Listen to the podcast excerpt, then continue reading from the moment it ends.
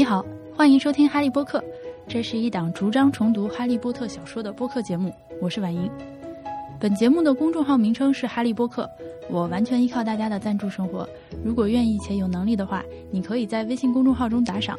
海外的听众也可以通过点击阅读原文找到 PayPal 赞助链接，支持我把节目做下去。今天我们来说第十六章《Through the Trapdoor》穿越火板门。和第十七章《The Man with Two Faces》双面人，为什么又决定两章一起说呢？主要是第十六章的信息量太小，虽然看页数是很长的一章，但是其中绝大部分篇幅都在通关打怪，我觉得没有什么好细说的。而且很神奇的是，这两章翻译也没什么问题，放在整本书里看，甚至可以说是翻译的最好的两章。所以我们就意外的一起提前迎接第一本书的大结局吧。期末考试的时间到了，天气也热了起来。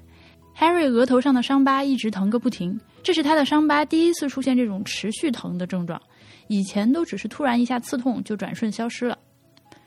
所有的科目考完之后，三人组来到湖边的树下，Harry 看着天空中飞过一只猫头鹰，他灵光一现，突然意识到了一件忽视了很久的事情：海格里德一直以来最想要的就是养一条龙，偏偏运气就那么好，在酒吧里随随便便就遇到一个人身上带着一颗龙蛋。这太巧了，巧的不正常。要我说，他早不反应过来，晚不反应过来，整本书倒数第二章反应过来也挺巧的。但是这个就先不管了。小孩们急匆匆的跑到海格里德这里，一问，果然他已经把如何对付大狗告诉了给他龙蛋的人。这下三个人再也不能等了，因为在他们看来，那个给海格里德龙蛋的就是 Snape，必须得去报告校长。找校长的路上，三人组遇到了 McGonagall。得知校长刚刚接到一封魔法部发来的紧急邮件，去伦敦了。这邮件很有可能就是刚刚哈利在树下灵光一现的时候看到的那只猫头鹰送来的吧。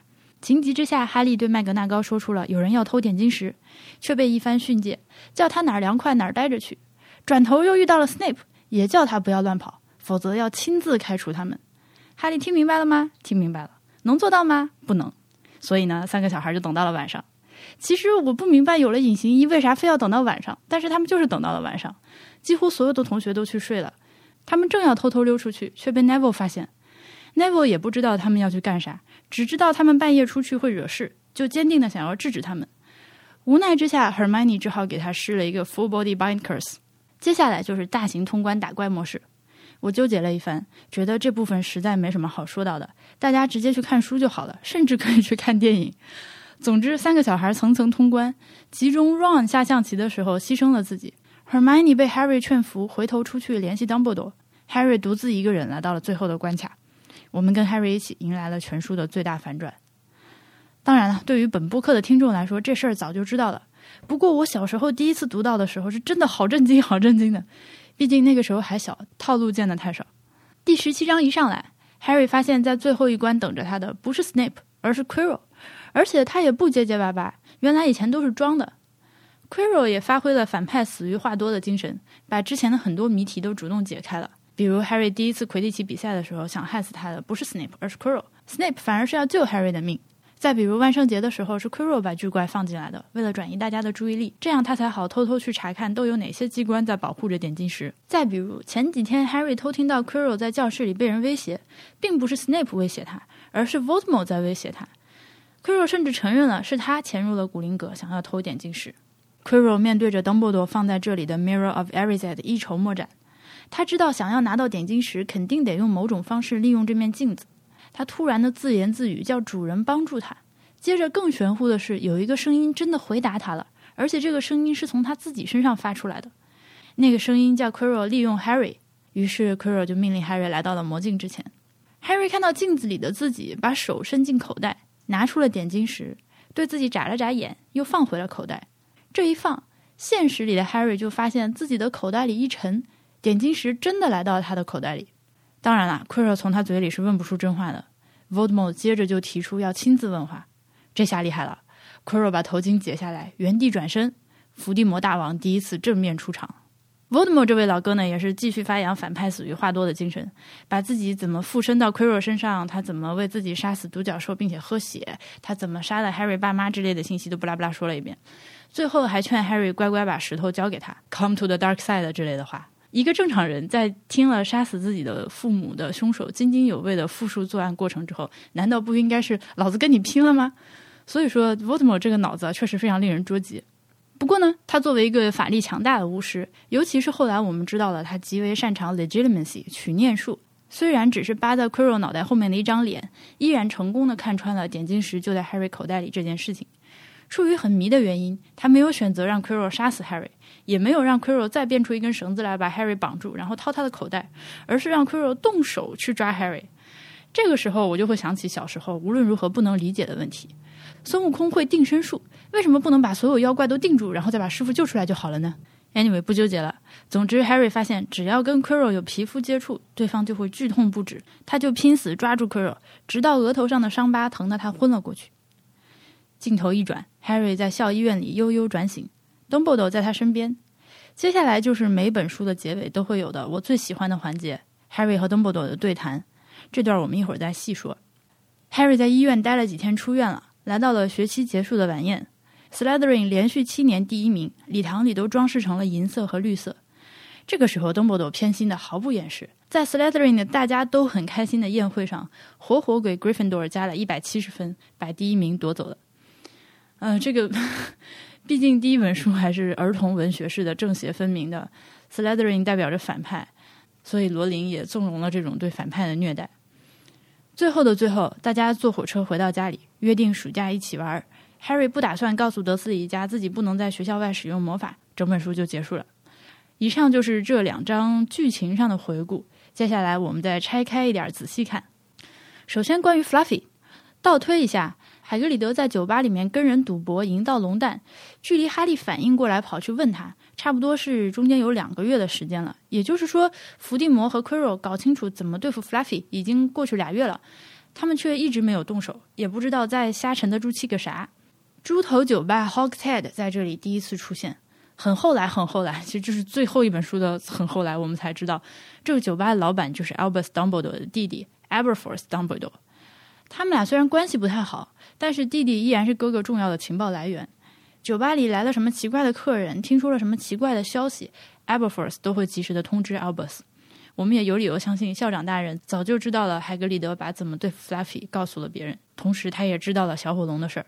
再说 Dumbledore，他接到了来自魔法部的假消息，说是有紧急事件，请他去一趟伦敦。这个时候，Dumbledore 居然选择飞过去。第五本书里面，海格里德给学生们讲到，Thestral 就是那个黑色的、长着蝙蝠翅膀的马。他说，邓布利多不愿意瞬移的时候呢，有时候会选择骑着 Thestral 出行。这个行为也是我不能 理解的。这就好像明明有任意门，却选择坐绿皮火车。魔法部有急事找他，他明明可以一秒钟过去，花三分钟发现被骗了，再一秒钟回来，然后就不存在后面那种火急火燎、担心 Harry 被杀死、冲去救他的场面了。后来，Harry、Ron 和 Hermione 三个人在医院里聊到这件事情。Ron 和 Harry 都觉得 Dumbledore 多多少少都知道事情是怎么回事，但是却不出手，想要留给 Harry 一个冒险的机会。我个人认为，这种行为非常的自大，非常的有控制欲。如果你真的关心一个人、爱一个人，尤其是个孩子，那就应该尽可能的告诉他真相，支持他，保护他，让他可以自由冒险，但是不是冒生命危险，好吗，Dumbledore 大爷？未来的很多悲剧。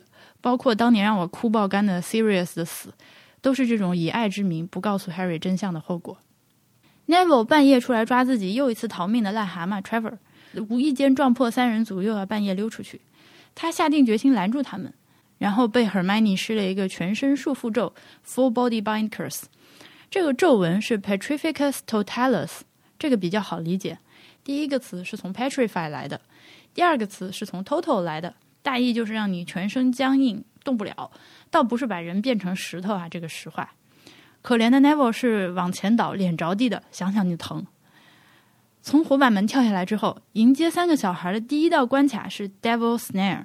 如果要说说在火板门下面迎接三个小孩的各个关卡呢，我觉得可能唯一比较值得说的就是第一关 Devil's Snare，书里面翻译成魔鬼网，呃，这个名字就还行吧。它是一种会主动把活物缠死的藤蔓植物，但也非常容易对付，火一烧就退缩了。在这里，Hermione 在 Ron 的提醒之下，使用了此前已经出现过两次的蓝色火焰。Devil's Snare 在第五部书里面也还会再出现一次，就是在 St. Mungo's Hospital 里面缠死了 Bodrick Bold 的那一只。这之后的几个关卡，我个人觉得没有什么可以展开说的点。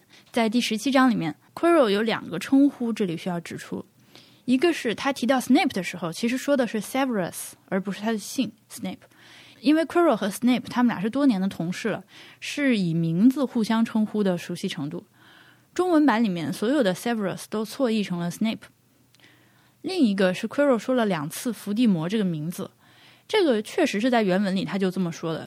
关于这一点呢，没有一个大家都普遍认同的解释。要么就是因为第一本书写的时候，罗琳自己还有很多设定没有想清楚；要么就是 Quero 太自信，觉得伏地魔是他的老铁，连身体都共享了。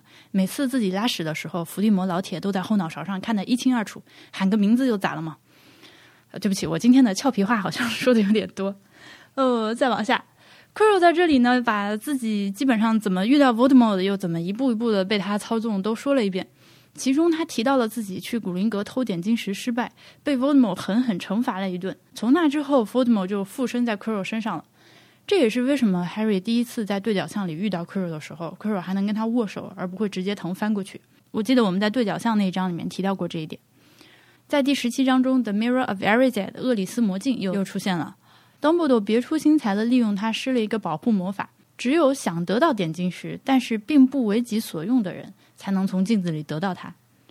Harry 醒来之后，在医院里跟 Dumbledore 谈到这个事情，Dumbledore 非常的自豪。顺便说一句，那里翻译有问题，原文是：Ah, now I'm glad you asked me that.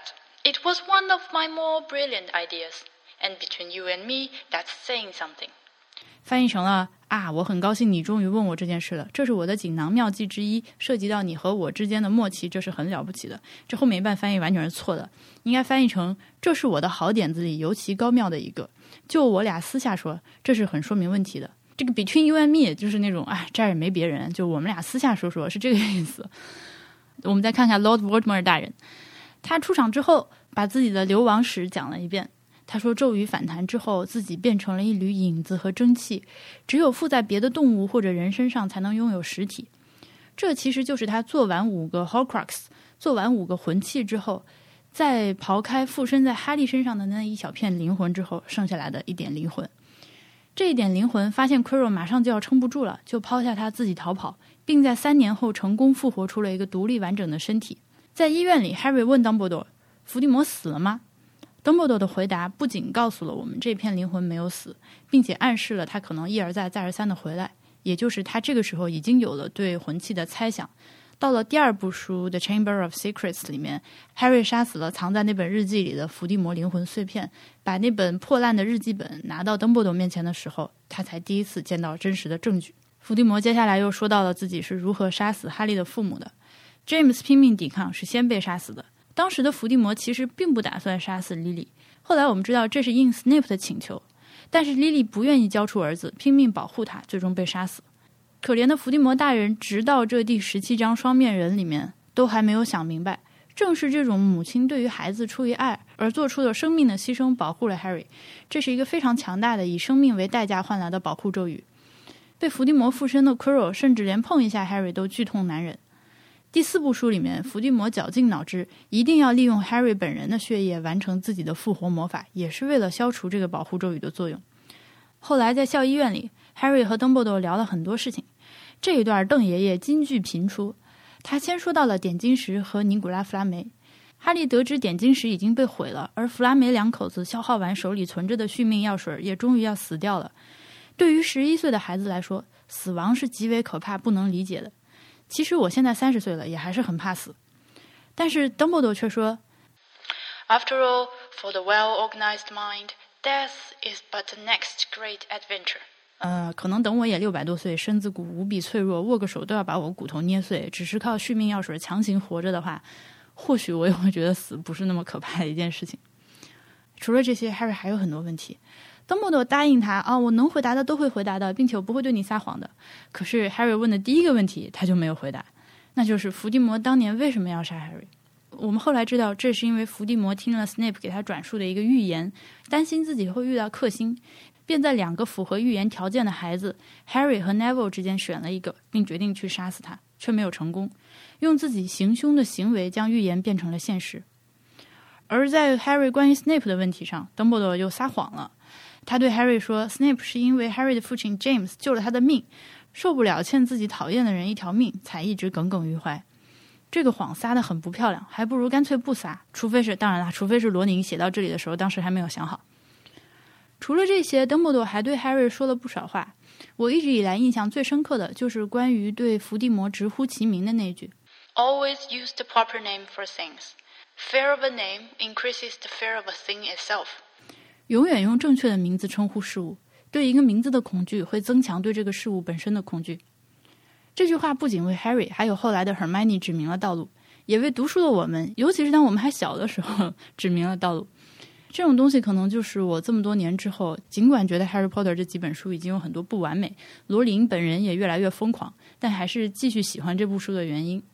邓布多的话在我们今天的生活中还持续的被验证着。不要用什么阿忠哥啊、小苏苏啊、欧尼酱啊这种词语，也不要用一些字母缩写和谐音字去自我审查，甚至时间长了都会慢慢忘记一个东西本来的名字。跟邓布多谈完之后，整本书终于就迎来了一个 happy ending。关于结尾呢，我觉得最神奇的一点是，Dursley 一家居然真的开车到伦敦的火车站的 Kings Cross Station 去接了哈利回家。罗琳这里也为下本书的开头埋下了伏笔，让我们知道了小巫师们在校外不能使用魔法这件事。最后，关于翻译，在节目的开头我说了，这两章的翻译意外的优秀，问题相对来说很少，也都比较小。我觉得用文字的形式写下来更好，就不在节目里面逐条念了。请大家到哈利波特的公众号推送里查看翻译刊物。以后的章节如果是比较大的错译和漏译，我还是会在节目里说。特别细小的地方，一两个词的那种，我就会选择把它写下来放进推送。这样呢，还可以把一些原先我嫌麻烦、不愿意在节目里面念到的微型错误也写到，也更方便大家去搜索和查找。到这里，我们整个第一本书《哈利波特与点金石》（Harry Potter and the Philosopher's Stone） 的节目就做完了。哦，好开心！第二本书《Harry Potter and the Chamber of Secrets》（哈利波特与密室）应该还是会呃延续现在这个形式，然后做一些小的调整，还是一章一章的说。如果某一章的信息量特别多的话，可以拆成两期节目；而如果有某一章的信息量极少的话，就合在一起说，大概是这样。好啦，我们本期节目就到这里，让我们在第二本书的第一章《The Worst Birthday》最差的生日里再见吧。